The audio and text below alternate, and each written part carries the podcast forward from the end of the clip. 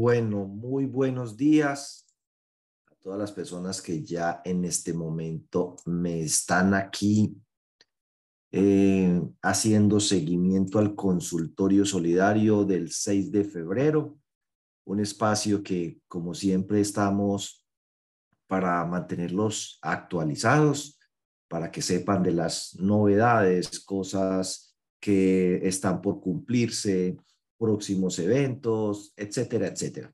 Como siempre se nos conectan personas pues desde muchas partes, amigos que no vemos hace tiempo, que, pero que permanecerán siempre en nuestros recuerdos y en nuestros corazones y que por ahí en algún momento nos volveremos a encontrar. La verdad es que este tema de la eh, virtualidad nos ha permitido llegar mucho más lejos de lo que antes, gente que no conocemos a nivel personal, pero con la que hemos venido estrechando vínculos comerciales, de colegaje, eh, donde nos apoyamos mutuamente. Tenemos un grupo de oficiales de cumplimiento que me parece muy bonito porque se apoya, se comparten conocimiento, resuelven inquietudes y bueno, de eso se trata, es parte de los principios de este movimiento cooperativo. Y bueno, invitarlos a ustedes entonces a que también en ese mismo espíritu compartan con otras personas esos conocimientos o esa información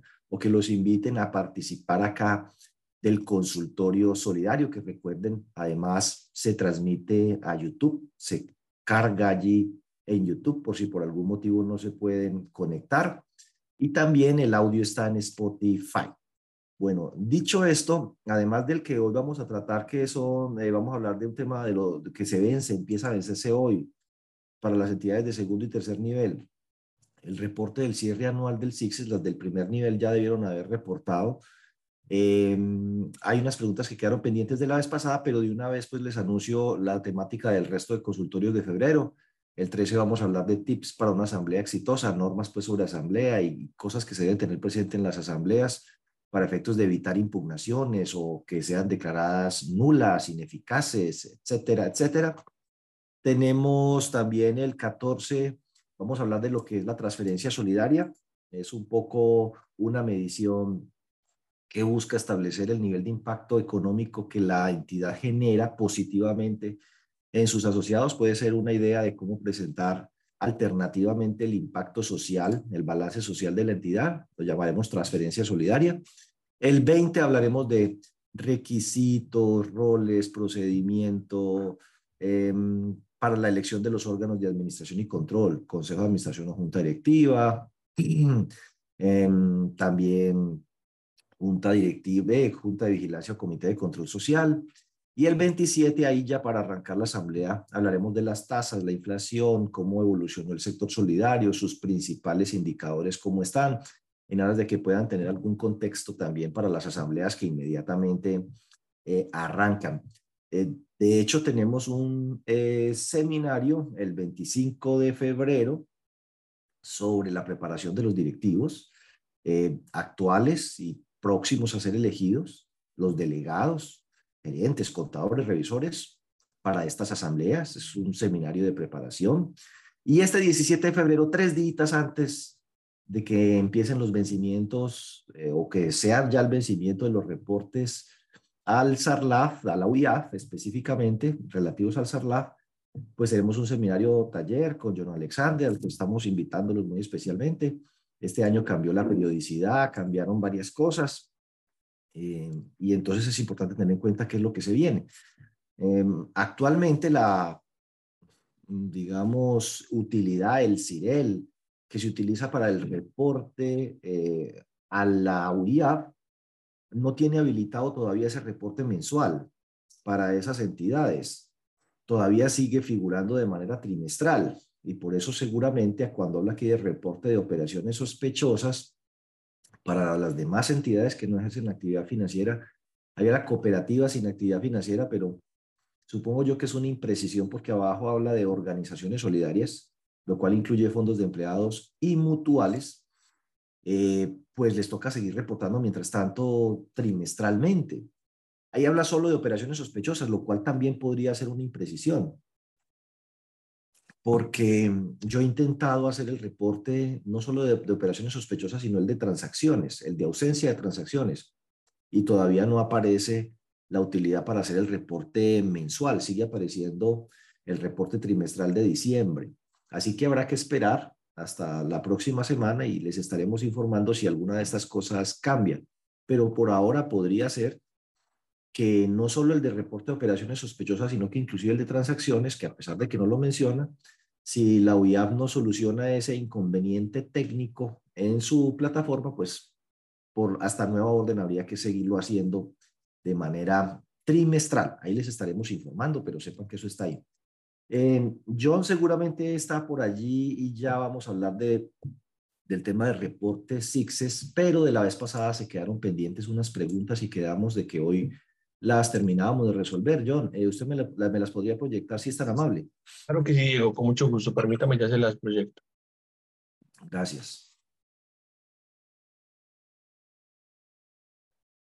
Listo, Diego, ¿las ves? Eh, en cuanto al Comité de Educación y Bienestar Social, ¿qué pueden trabajar los dos? ¿Se debe modificar el reglamento? Bueno, eh, no sé si es que son, que pueden trabajar los dos, es como si hubiera dos comités, un comité de educación y uno de bienestar social. Pues yo inclusive, si es una cooperativa pequeña, diría que no deberían tener eh, sino un comité, comité de educación y bienestar social. El comité de educación es obligatorio en las cooperativas y en las mutuales. Es el único. En los fondos de empleados ni siquiera hay comités obligatorios, ni de educación ni de bienestar social, pero es frecuente que en los fondos de empleados exista un único comité de bienestar social que se encarga de todo, educación, solidaridad, cultura, deporte, recreación, y lo que yo he visto es que lo hacen bastante bien. Por eso se me ha ocurrido que pues si en los fondos de empleados ha sido suficiente con un comité de bienestar social que se encarga de todo, ¿por qué no podría llegar a ser suficiente un solo comité de educación y bienestar social en las cooperativas y mutuales que se encargue no solo de la educación, sino que se encargue también de la solidaridad, bienestar, recreación, cultura, deporte y unifican, tienen un solo reglamento para todo. Reglamento del Comité de Educación y Bienestar Social y de los fondos sociales y mutuales. Capítulo primero, del comité. Presidente, vicepresidente, funciones, no sé qué, reuniones, listo. Eh, dos, del Fondo de Educación. Tres, del Fondo de Solidaridad. Cuatro, del Fondo de Bienestar Social. Quinto, del Fondo Mutual. Entonces, en un solo reglamento grande, establecen cómo va a funcionar el comité y cuál va a ser el manejo de cada uno de los fondos. No hay necesidad de tener un reglamento por cada fondo, un reglamento por cada comité, pues eso se vuelve un poco cansón, en mi opinión, poco práctico, pero cada entidad resuelve eso. Si quiere tener 10 comités, pues 10 comités tendrá. Puede haber entidades que tienen presupuesto y tamaño para eso. El problema es que a veces uno ve que es más lo que se les va en funcionamiento que lo que invierten en lo social. Gastos de directivos y comités y la empresa bien apretada de gastos y esos gastos 20, 30, 40, 50, 80 millones, porque por cada reunión eh, pues hay un estipendio, un estipendio, un, emolumento, un dinero, un valor. Entonces, si tienen 10 comités, son 10 reuniones a todos, eh, les paga y, y, si no les paga, pues por lo menos los gastos del, del, desplazamiento y el almuerzo y el tinto y todo eso. Y va a ver usted que hizo educación y pues no fue gran cosa. Entonces, como que no se justifica el esfuerzo operativo versus la inversión que se va a hacer en las actividades que se van a desarrollar, se los dejo a cada uno para que lo resuelva. Dale, John. Una sociedad que se casó con un extranjero y adoptó el apellido de esposo, pero al solicitar un préstamo consultamos en el buro y aparecen los apellidos anteriores. No importa, es la, primera, es la misma persona. Si ustedes están seguros que es la misma persona, ahí lo que importa más que todo es el, la, la, cédula, el documento de identidad pero si verificaba la identidad es la misma persona, no importa que haya cambiado. Eh, mi mamá aparecía con, con, el apellido de mi papá en unos documentos y en otras aparecía con los apellidos de ella y eso la verdad nunca fue inconveniente y no hay problema. Dale, John. ¿Qué hacer con la 32 reserva para protección de aportes?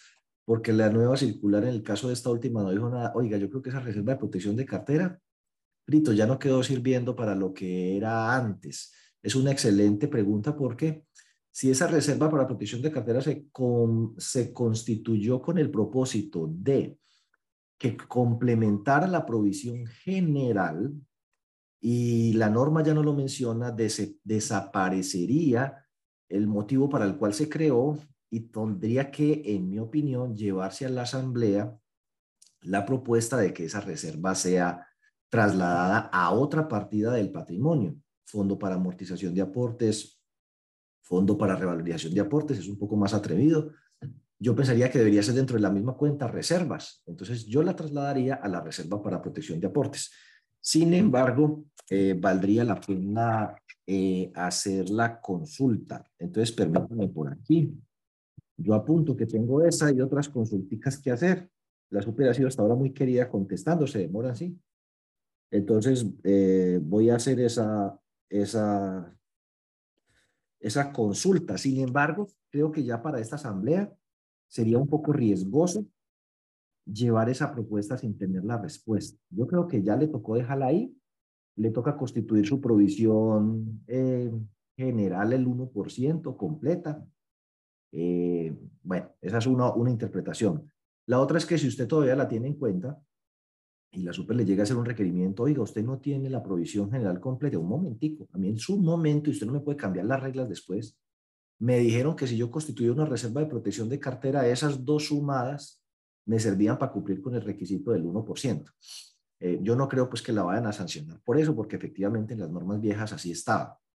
Pero hacia adelante, pues no sé, voy a preguntarle a la super eh, qué me contesta. ¿Puedo seguirla teniendo en cuenta? ¿La puedo trasladar a la reserva para protección de aportes? ¿Qué hacer? Pero para esta asamblea yo creo que ya no se alcanza. Entonces, si usted todavía la está teniendo en cuenta para eso, bueno, no creo que le vaya a pasar nada. Pero piense a futuro, en perspectiva futura, que lo que le va a tocar es esa reserva trasladarla para la protección de aportes y ajustar el 1%, pero con cargo al gasto.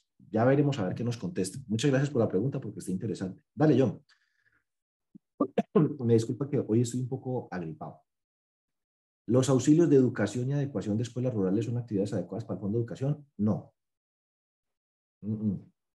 La verdad que no. Eso fue en el pasado, un tema tributario.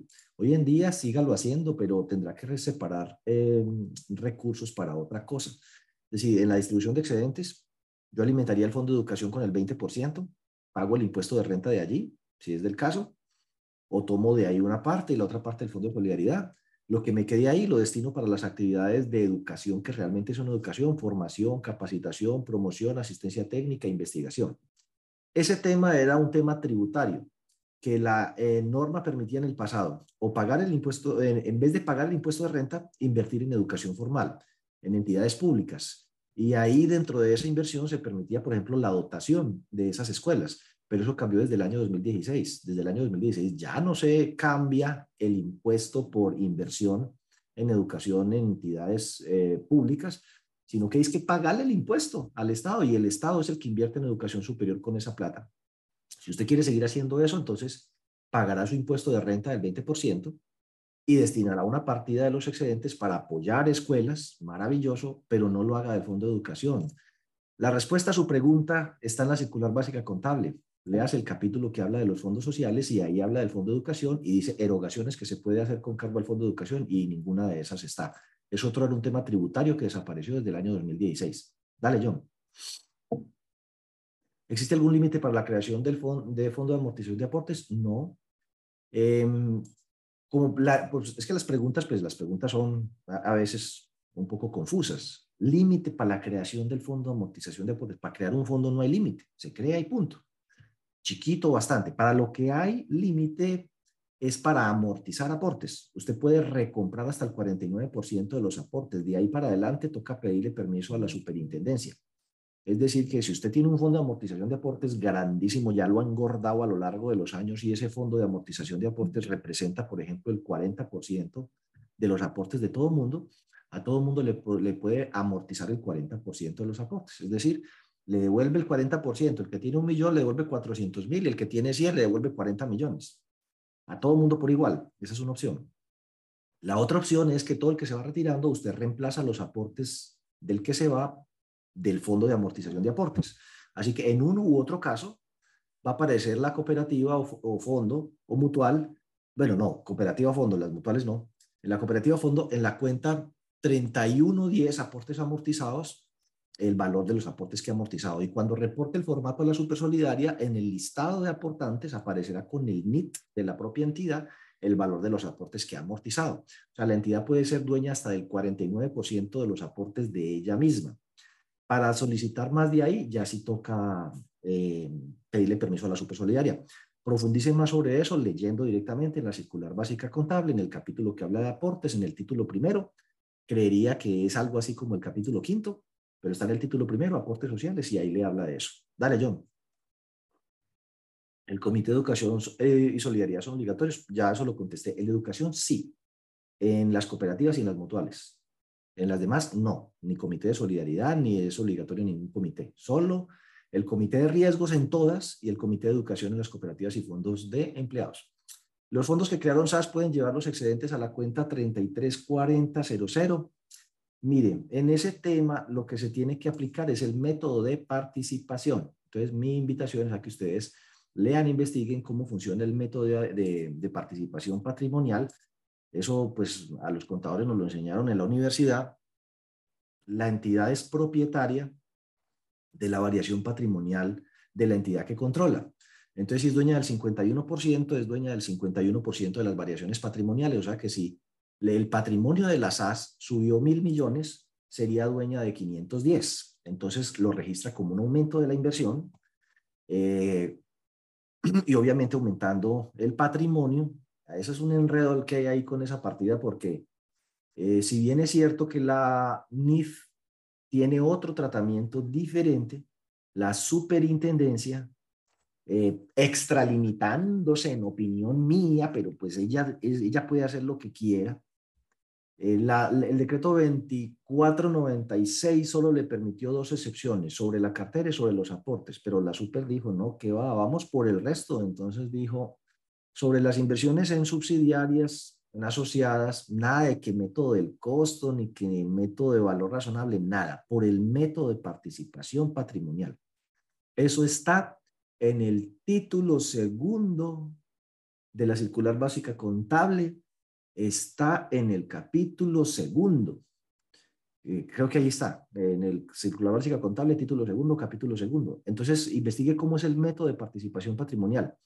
Entonces, eso va a ir es contra el ORI, contra el otro resultado integral busquen el catálogo de cuentas de reporte a la Supersolidaria, no me acuerdo exactamente la cuenta del ORI, creo que es la 37, y allí hay una cuenta para registrar la contrapartida. Y cuando esa empresa entonces decreta eh, dividendos, eh, lo que se hace es que se reduce el valor eh, de la inversión, pues porque entra la plata, ¿no? Entonces entra la plata. Sale del, bueno, entra a caja, bancos, débito y crédito a la inversión se reduce cuando le pagan eh, dividendos en efectivo. Y cuando uno tiene esas, le toca consolidar estados financieros y eliminar las partidas recíprocas, entonces le toca hacer una repasadita de eso. Pero la respuesta no es 334000, es ORI, otro resultado integral. ¿Cuál es el procedimiento con los saldos de los fondos que quedan a diciembre 31? Bueno, em, si son asociaciones, fundaciones y entidades que no son vigiladas super solidaria, claramente eh, eso se necesita aprobación de la asamblea mm, para eh, que esos recursos se ejecuten en, vigencias futuras. En mi opinión, en opinión mía, el estatuto tributario no establece como condición eso para eh, pertenecer al régimen tributario especial. En ninguna parte está. Así que eso no es necesario. Sin embargo, la superintendencia, en la respuesta a un concepto por allá viejo, dijo que si decía, había que llegarle a la asamblea e informarle qué saldos quedaron de los fondos cuánto se va a apropiar y cuándo se, y, pues que se va a utilizar en vigencias futuras. Es como si la supersolidaridad sí estuviera de acuerdo con que a la Asamblea se le debe informar que quedaron saldos de fondos pasados que se suman a la disponibilidad del presupuestal para el año 2023. No es que el presupuesto de los fondos sociales tenga que llevarse a la Asamblea, porque el que aprueba el presupuesto, el ordenador del gasto, el administrador, es la Junta Directiva o Consejo de Administración. Pero sí hay un concepto de la supersolidaridad que dice que debería eh, llevarse a la asamblea, hubo esta plata que no se ejecutó y que entonces queda para la vigencia siguiente. Pues la verdad es que no sobra dentro de las cosas que usted informe a la asamblea, en las revelaciones y demás, incluirlo. Dale, John. Ojo que uno no le puede cambiar de destinación a los que son legales. El de educación no puedo pasar plata por solidaridad, de solidaridad no puedo pasar plata para educación, eh, el, de, el de FODES no puedo pasar plata por otra cosa. Los que son de ley su, destinación es inmodificable, tendrá que irrevocablemente ejecutarse en las vigencias futuras. Pasa sobre todo con solidaridad. ¿Qué culpa tiene uno que nadie le haya pasado nada? Tuvimos un año con poca ejecución y, y sobró plata solidaridad. Yo no puedo decirle a la gente, a accidentes y enfermes para yo poder agotar esos fondos. Gracias a Dios no les pasó nada. Pero eh, es, eh, tributariamente esa obligación existe para asociaciones y fundaciones, que son régimen tributario especial, pero eso es harina de otro costal, son otra, otras, otro tratamiento. Pero la supersolidaridad, no sé por qué en un concepto revolvió las dos cosas. Eso pasa frecuentemente. La gente cree que el régimen tributario especial es un solo saco y no. Entonces hay muchos tributaristas, contadores y asesores que quieren darle a una cooperativa o a un fondo de empleados el mismo tratamiento que se le da o una mutual a una asociación o fundación, que son completamente distintas. Entonces, ojo con eso. ¿Cuánto es lo mínimo que se pueden revalorizar los aportes de los asociados? No, lo mínimo, lo mínimo es lo fácil, cero, cero, desde cero. No revalorizar nada, cero. Eso es lo mínimo. Lo máximo, el 50% del excedente sin exceder del IPC sobre el promedio de los aportes sociales. Promedio día a año, que está bien complicado de calcularlo, eso lo debe sacar el, el, sistema. Promedio mes año, más fácil de hacerlo uno punta de tablas dinámicas. Eh, pero ahí está, puede ser cero. Muchos fondos de empleados privilegian eso. Eso, sin embargo, y solo pues es un comentario mío, me parece relativamente peligroso cuando son asociados que tienen muchos aportes pero cada entidad lo resuelve, sí, eso es del, fuero de cada entidad. Eh, algunas, algunas entidades tienen alta concentración de aportes en, en, pocas personas y esas personas a veces empiezan a hacer cuentas y dicen, oiga, yo tengo 100 millones de pesos ahí, no produce absolutamente nada. Y en cambio, eh, actualmente están pagando CDTs al 15 o al 16%. O sea que yo tengo 100 millones en aportes y no me pagan un peso, estoy perdiendo 16 millones de pesos por año. No, yo me voy a retirar no tengo deudas y cojo con eso y un en otro lado. O si tiene deudas, dice, no, pues peor dolor. No, no paga nada. Yo pagando intereses sobre la plata lo cruzo con las deudas. Ese es el peligro de que en muchas entidades, y pues ese es un tema que tenemos que reflexionar a largo plazo, de crear verdadero valor en nuestras organizaciones. muchas entidades de economía solidaria eh, mm, no crean valor sobre los aportes y los ahorros que la gente está depositando lo que en la práctica genera una destrucción de valor y eso a la larga genera menos capital de trabajo. Se lo voy a poner así de sencillo. Si usted, sus asociados le han entregado 10 mil millones para administrar, usted los utiliza como capital de trabajo para prestar y producir platica con la cual hace lo social. Pero como usted nunca revaloriza ni paga intereses sobre el ahorro permanente, en el tiempo esos 10 mil millones de pesos están metidos dentro de esa masa de recursos, supongamos, un año más tarde, esos 10 mil millones están ahí. El fondo creció 3 mil millones más. tiene 13 mil, pero dentro de esos 13 mil están los 10 mil de hace un año. Esos 10 mil de hace un año alcanzan para comprar menos cosas hoy. Es decir, que en la práctica usted tiene cada vez menos capital de trabajo. Si usted el año pasado le prestaba a alguien para comprarse un vehículo, este año esa persona va a necesitar más para comprar un vehículo, va a necesitar más para comprar la vivienda, va a tener mayor capacidad de pago porque ella sí le subieron el sueldo el 16%, si es el mínimo, o el 13.12, al menos la inflación, o sea que ya sí tiene capacidad para demandar más recursos, pero los recursos suyos están a costo histórico. Eso es como si la canasta familiar subiera y a usted le siguieran pagando cada año el salario mínimo, el mismo millón de pesos. Dentro de cinco años estaría completamente quebrado y líquido, porque si no, ese millón ya no me alcanza. Ese millón me alcanzaba hace cinco años, pero hoy no me alcanza para nada. Esa es una de las cosas que debilita mucho el sistema solidario y es que destruye valor sobre sus aportes y sobre sus ahorros, y entonces el tema del capital de trabajo, eh, pues se le dificulta. El capital institucional es muy poquito porque no gusta mucho eso de crear reservas y fondos patrimoniales, que porque si la entidad algún día se acaba la plata se la come el gobierno.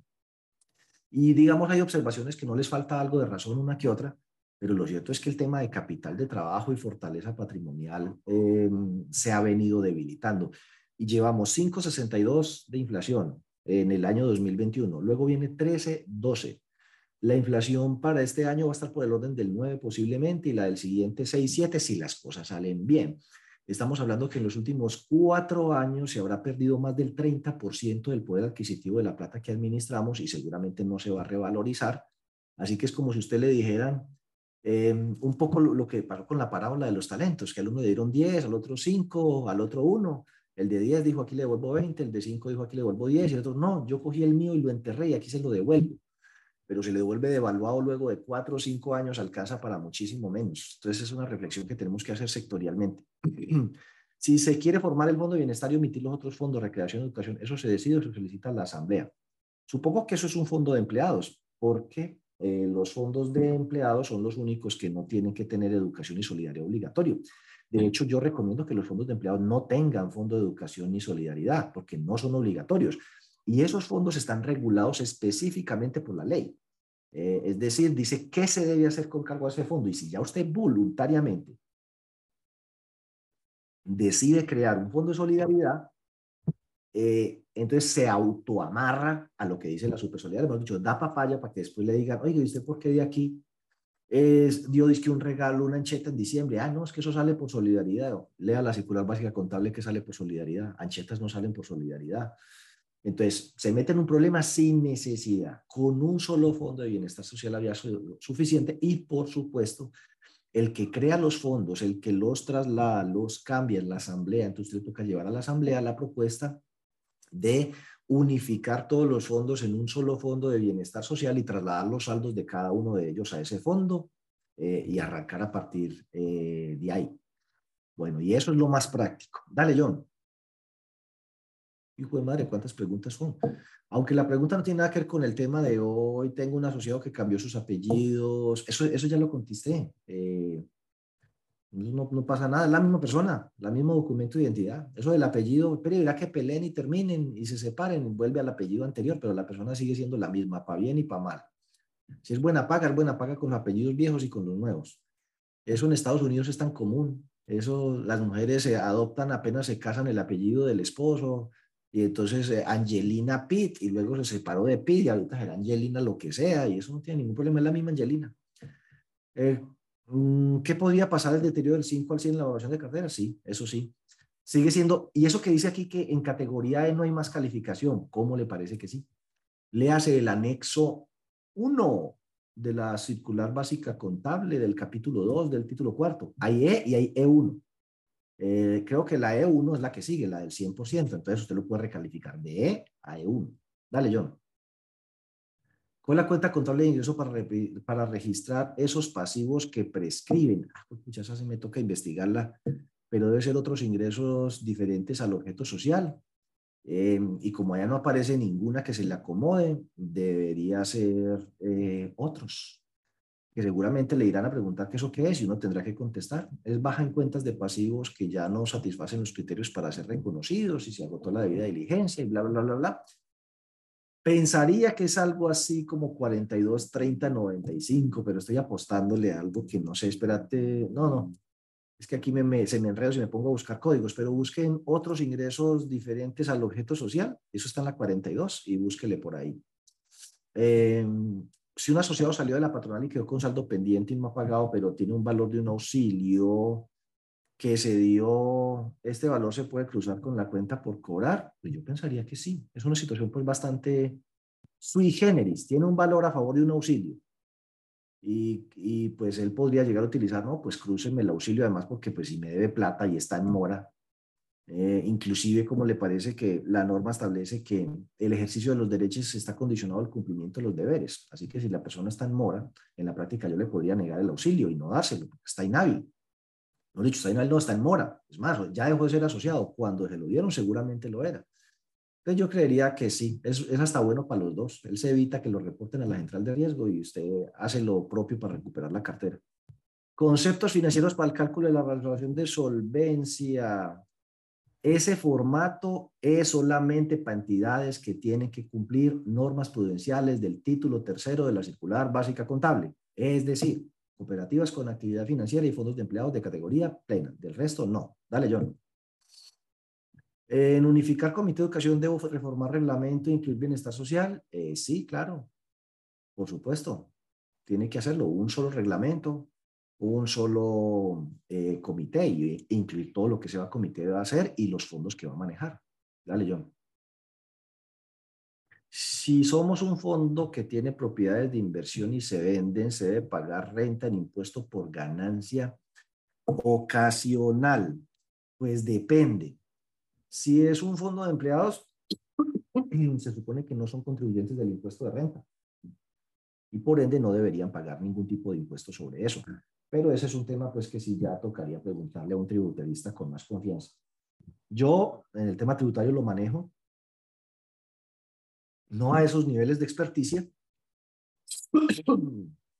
pero creo que es el artículo 23 del Estatuto Tributario el que señala que los fondos de empleados no son contribuyentes del impuesto de renta. Así.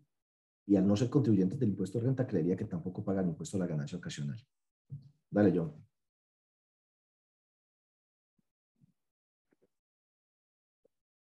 Si tienen fondos de solidaridad y quieren quitarlo, ¿se puede hacer? Claro, la asamblea. La asamblea lo traslada a bienestar social y chao. Fondo de empleados puede tener la actividad de un lavadero que no va a ser de activos, ¿no? ¿Con cargo al FODE solo para servicio a los asociados? Sí, sí. Eh, primero que todo, el decreto 1481 permite otras actividades contempladas en el estatuto. Por ahí en alguna parte se me escapa en este momento del artículo, pero dice que los fondos de empleados pueden desarrollar otras actividades contempladas en el estatuto. Entonces, en alguna parte del, del articulado del estatuto de ustedes debe decir que el fondo puede desarrollar otras actividades, bla, bla, bla, bla. bla. Bueno, además de eso, las actividades de un fondo deben estar orientadas hacia el asociado y efectivamente este lavadero va orientado hacia allá. No le pone que exclusivamente sea para asociados. Así que puede haber también la prestación de ese servicio a terceros. Lo importante es que sea más para asociados que para terceros. Que cuando usted llegue a establecer los ingresos, más de la mitad de los ingresos sea por prestación de servicios a los asociados. Así me laven el carrito a mí que no soy asociado y me cobren por eso y haya unas tarifas diferenciales. Eso se puede hacer. Y se puede hacer con cargo al FODES.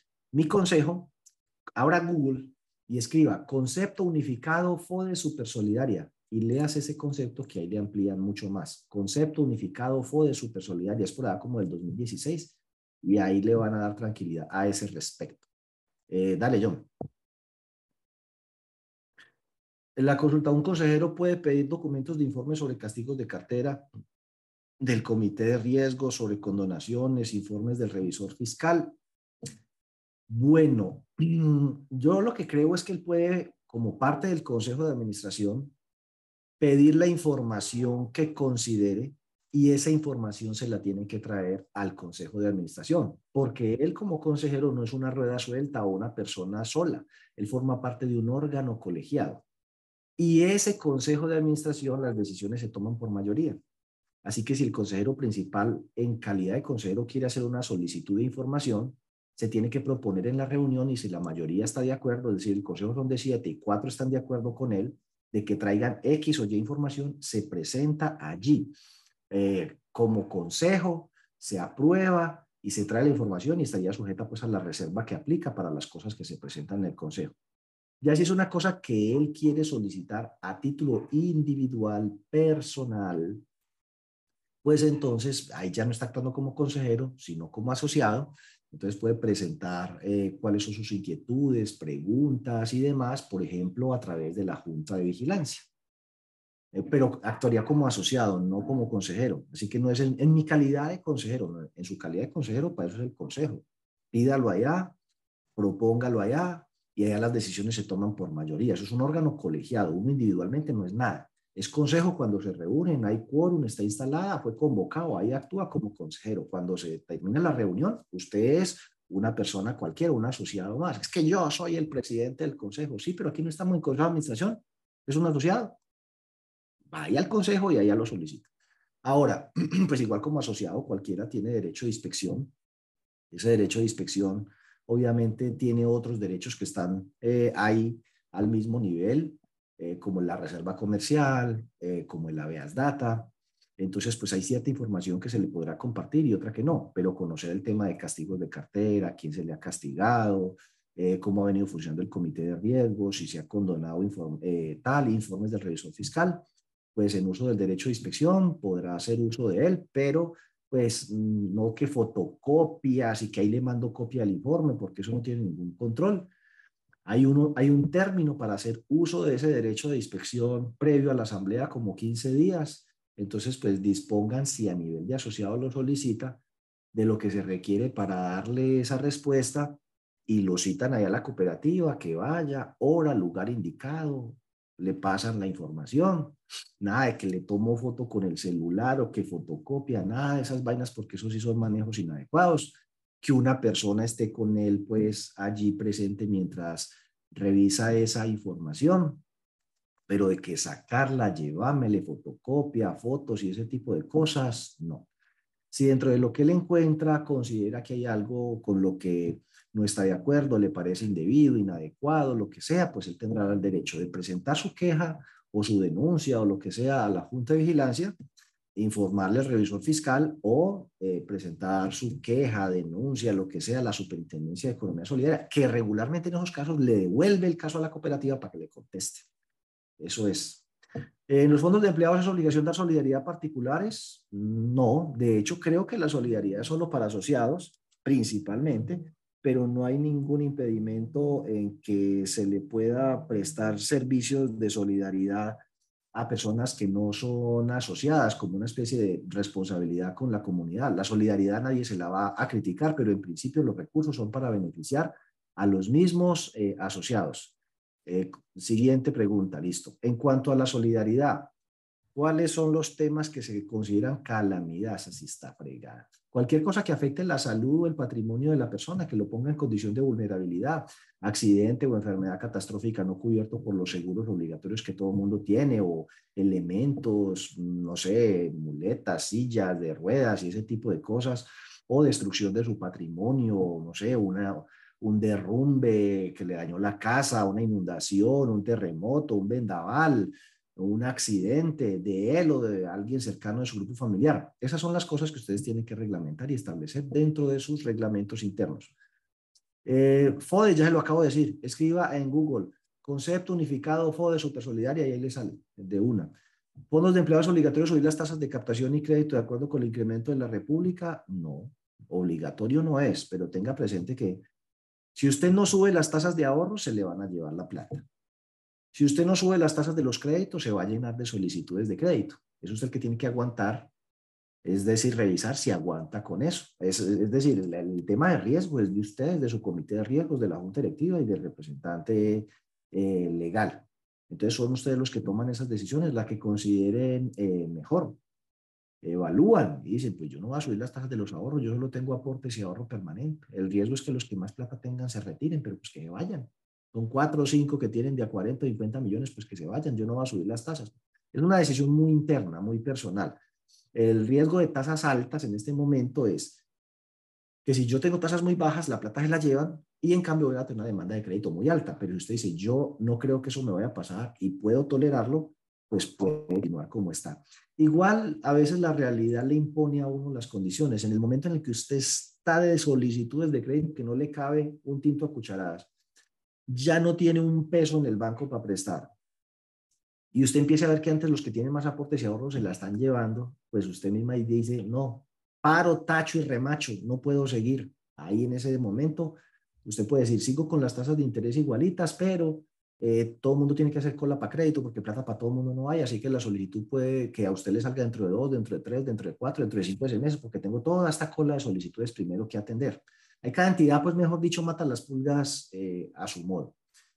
Cuando y endeudarse con bancos no es una opción, digo yo, si usted está pensando en tasas bajas porque el banco le va a prestar DTF o IBR más 7 y eso más o menos estaría dando el 22%, 23%, no, tendría que prestar al 33% para poder que le dé margen. Cuando alguien está en cartera castigada en la banca, pero en el fondo tiene cupo para descuento por nómina, ¿es riesgoso hacerle crédito por libranza en esas condiciones?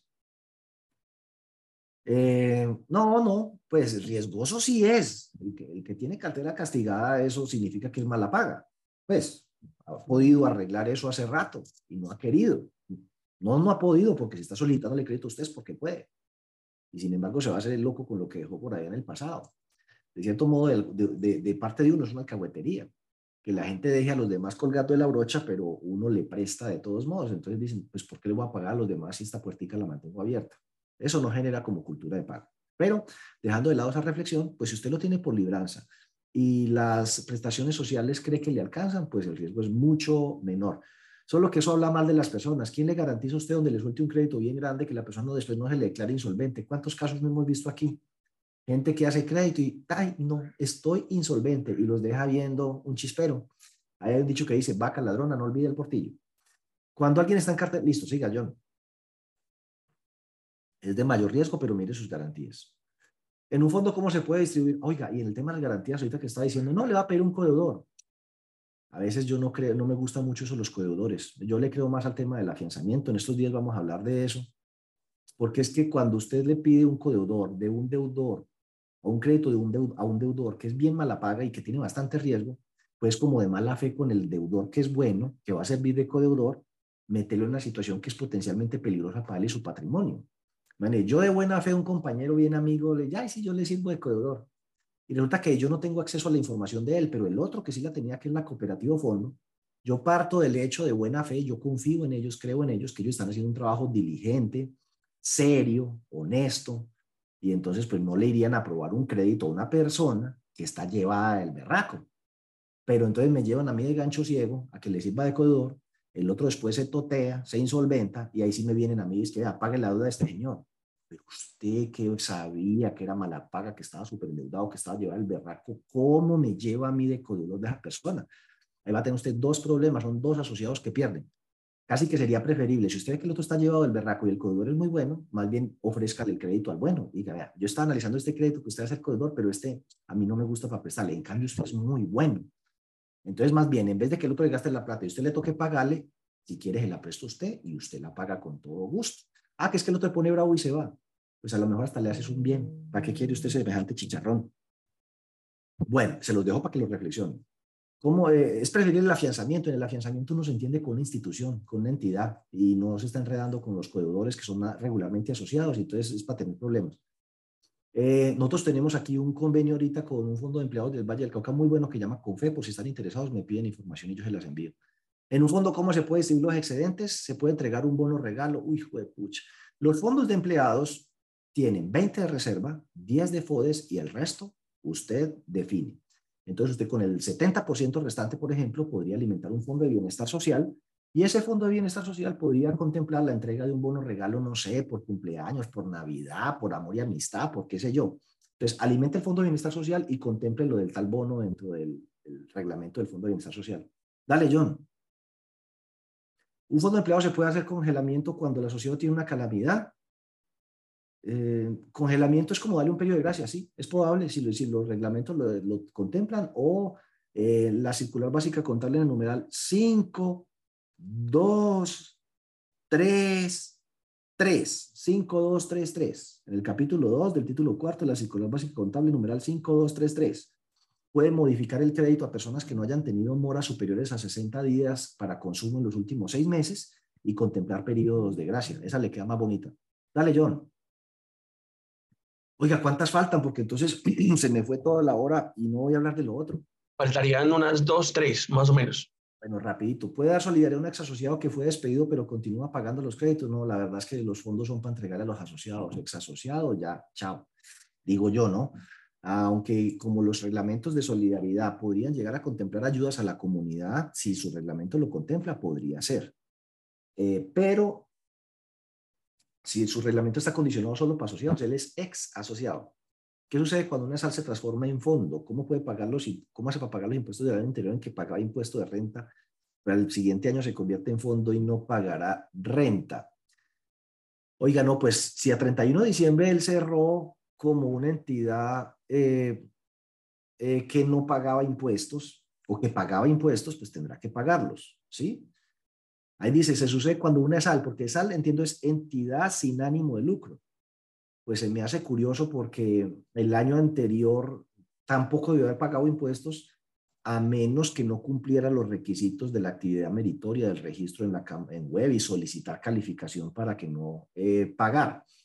Pero si al 31 de diciembre terminó como entidad sujeta y, digamos al año siguiente fue que se transformó el fondo sobre ese año, pues tendrá que pagar el impuesto de renta que le corresponde. Sin embargo, ese es un tema tributario un poco más complejo que eh, le recomiendo eh, analizar con un tributarista. Si el fondo ha estado presentando pérdidas consecutivas y tiene pérdidas acumuladas y generó excedentes, si primero se enjugan las pérdidas, totalmente. Eso está así de clarito en el decreto 1481. Este año no se puede repartir un peso. Todo es para jugar pérdidas y se utilizó las reservas para reponerlas. La devolución parcial de aportes, ¿quién la prueba? Devolución parcial de aportes no existe. Existe amortización de aportes. Para eso se tiene que coger de los excedentes, crear el fondo de amortización de aportes en la asamblea, alimentarlo y con cargo al fondo de amortización de aportes Si se va a hacer una amortización parcial, es para todos los asociados, no para un asociado en particular. Entonces, supongamos que usted tiene mil millones de aportes y en el fondo tiene 100 millones. 100 sobre mil equivale al 10%. Le podría amortizar parcialmente el 10% de los aportes a todo mundo, pero devolución parcial de aportes no existe. No vaya a hacer eso ni por el berraco. Eh, ¿Qué más? Dale, John. Se puede hacer simultáneamente estas dos retenciones en la fuente de un trabajador independiente, aplicar la tabla del artículo 383 por un contrato de prestación de servicios y retención en la fuente por honorarios del 10% sobre unas reuniones mensuales. La persona es una sola, tiene que escoger una de las dos vías para tributar. O tributa como empleado o tributa eh, pues como eh, honorarios. La actividad principal supongo que es, eh, pues no sé, diría yo, trabajador independiente, asalariado, no sé, porque dice a un trabajador independiente. Los trabajadores independientes se pueden acoger a un artículo que es ese del Estatuto Tributario donde le aplica la misma tabla de empleados. Entonces lo que tiene que hacerle es el cálculo de los ingresos para saber y que cumpla eso de no tener más de dos trabajadores contratados. Eh, y si cumple esos requisitos del artículo 383, lo busca la tabla que le aparece, la, la, la tabla que le corresponde y le aplica la tabla para todos los efectos. Si no da base, pues no le retiene. Y si da base, le retiene. Pero un solo tratamiento. Los independientes tienen derecho o a que se les aplique el 10% sobre todo, por honorarios o por servicios, eh, o que se le aplique lo que le corresponde eh, como empleado. Oigan, eh, que no sabía que había quedado tanta cosa pendiente del, consultorio pasado y se nos acabó el consultorio, son las 8.51. Bueno, lo primero, entonces, sea decirles que esta semana, inclusive hoy, se empiezan a hacer los reportes a la Supersolidaria. Eh, hay una comunicación allí sobre la actualización. La conclusión es actualice el programa. Hay una nueva versión del 2 de enero. Debe actualizarlo para hacer el respectivo reporte. Eh, le carga sin ningún problema creería yo que si lo hace con la, versión vieja es posible que tenga problemas. Entonces, lo mejor es que actualice la versión del Sixes y reporte. Antes de eso, la recomendación de siempre, haga un backup de la carpeta data en otro lado, no vaya a hacer que se lo tire y pierda toda la información que tiene de aquí para atrás. De todas maneras, la Supersolidaria tiene en su página web em, los datos, extensiones y todo para que se comunique con ellos.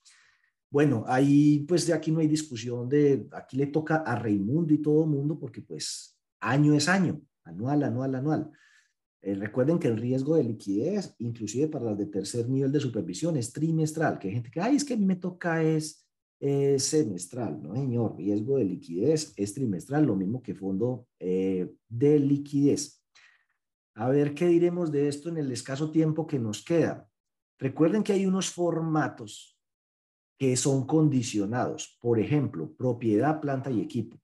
Hay gente que no reporta propiedad, planta y equipo que porque no es obligatorio, pero ahí dice condicionado. Condicionado es que si tiene propiedad, planta equipo, pues tiene que reportar en formato de propiedad, planta y equipo.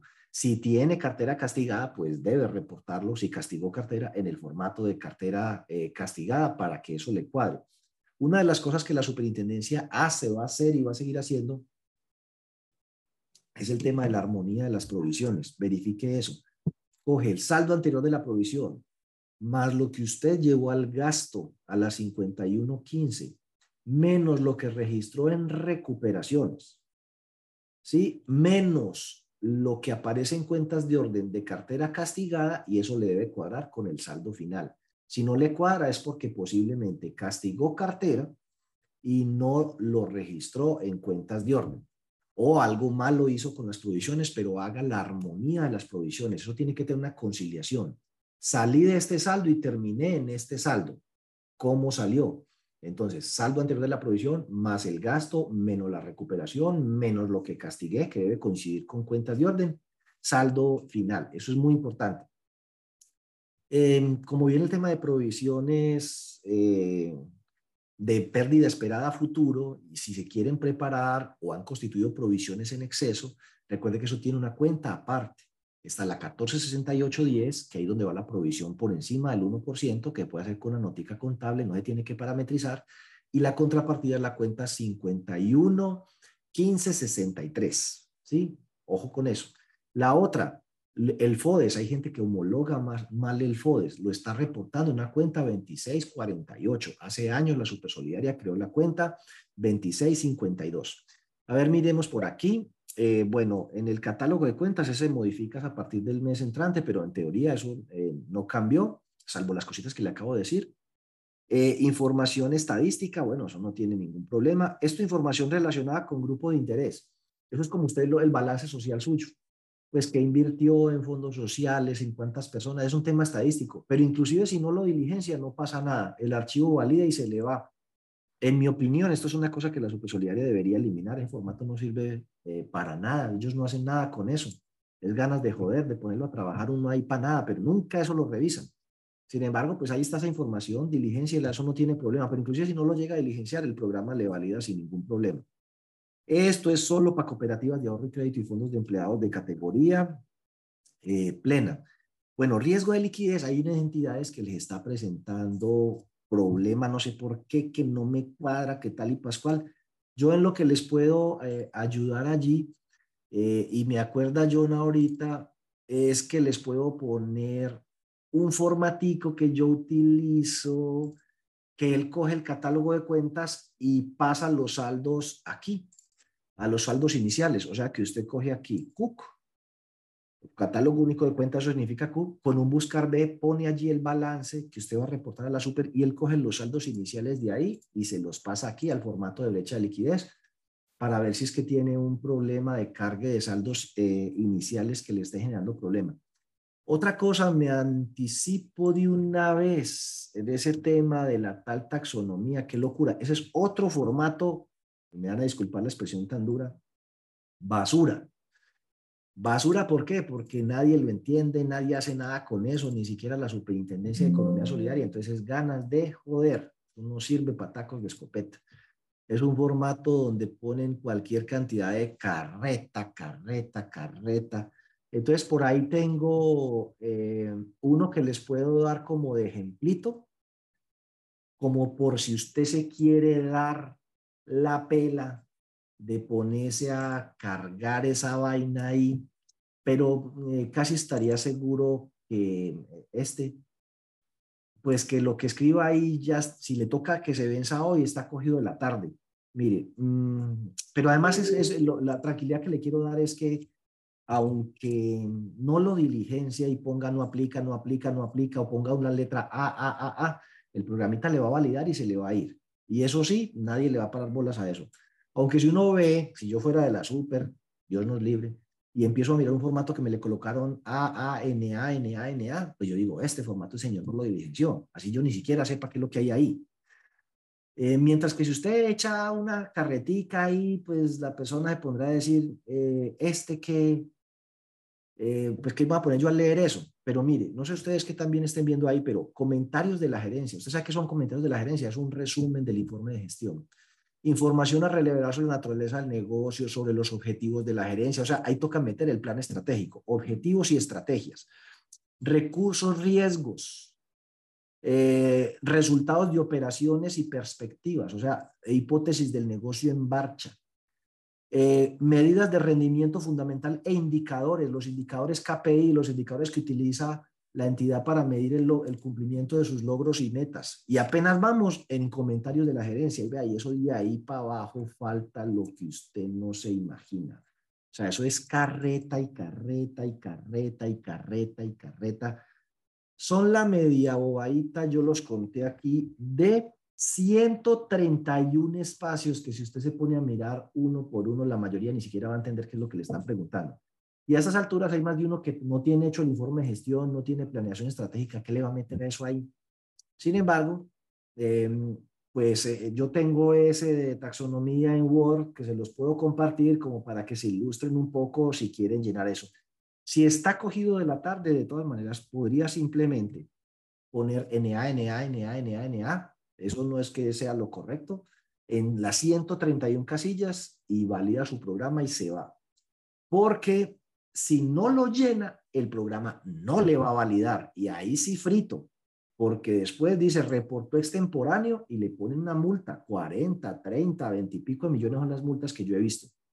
En cambio, si lo manda NA, NA, NA, NA, NA, si ya está cogido la tarde porque le vence hoy, lo más probable es que nunca le pase absolutamente nada. Y recuerde que la facultad sancionatoria de la superintendencia prescribe a los tres años, o sea que tienen tres años para sancionarlo por los reportes del 2022, o sea, hasta el 2026, 25. Después de eso, por ejemplo, hoy no se le pueden devolver para sancionarlo por el 2016, ya pasó 17, 18, 19, 20, 21, 22, ya pasan como 5 o 6 años. Todos se le pueden devolver como hasta el 2019, 20. Entonces, este eh, es una vez al año, es una jartera. Yo se los puedo poner eh, más tardecito la guía en, en el qué, en el, en el blog, pero no se preocupe si está cogido la tarde y se le vence hoy. Eh, como mi Dios le ayude, póngale eso NA, NA, NA, eso valía y lo más posible es que no le pase nada. Estados financieros consolidados, eso es para las que tienen SAS y les toca consolidar estados financieros. Esto es para las nuevas, balance de apertura. Esto es indicador de solidez. Esto es solo para cooperativas y fondos de empleados de categoría plena. Saldos diarios de ahorro es solo para cooperativas de ahorro eh, y crédito. Retiro de ingresos asociados para las CTAs, a ver qué más les digo. Bueno, fondo de liquidez, ¿qué más les digo? A ver, revelaciones consolidadas, listado. Esto es pues para las que consolidan estados financieros. Estas también para las que tienen SAS. Vínculo de asociación para fondos de empleados. ¿Quiénes son las empresas que conforman el vínculo común de asociación? Esto de sistemas de pago es para cooperativas de ahorro y crédito que tienen corresponsales. Eh, este el anexo de cartera, mm, que ese ya nos familiarizamos, salió desde junio. Identificación. Recuerde que siempre hay que actualizar dirección, teléfono, etcétera. Asociados, empleados y terceros. Eh, hay que actualizar pues, la información de las personas. Eh, las entidades de primer nivel deben haber reportado el último día de enero el último día de enero, 31 de enero, y las demás, pues dependerá de su dígito, de, su último número del NIT, sin incluir dígito de verificación. Arrancan hoy, verifiquen ahí en la página web eh, de la Super Solidaria para que no se van a ganar eh, una multa. No sé, bueno, como el tiempo se nos fue, si hay alguna pregunta rápida que de pronto les pueda resolver, pero pues las cosas cambian.